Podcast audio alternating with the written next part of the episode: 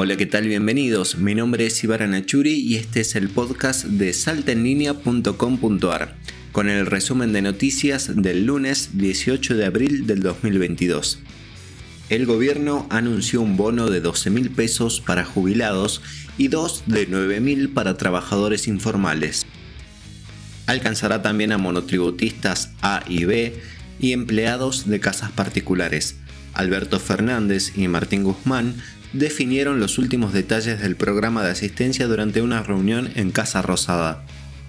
A partir de hoy se pagará un bono extraordinario a jubilados que cobran la mínima.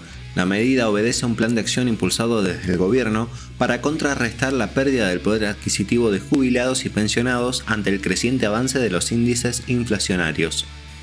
Turistas de todo el mundo consolidaron a Salta como uno de los destinos más elegidos durante el fin de semana de Pascuas con 31.000 turistas extranjeros y nacionales que recorrieron los municipios, se generó un impacto económico de más de 450 millones de pesos durante Semana Santa.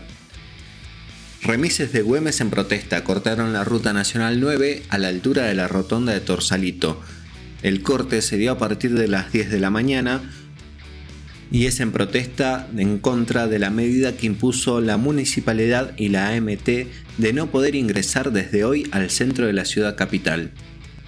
Habilitaron en el país la cuarta vacuna para grupos priorizados.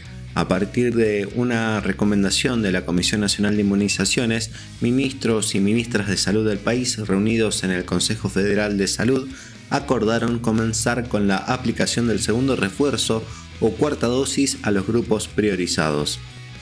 Este fue el resumen de saltaenlinea.com.ar. Recordad que te leemos a través de las redes sociales, encontranos como arroba salta ok y dejanos tu comentario.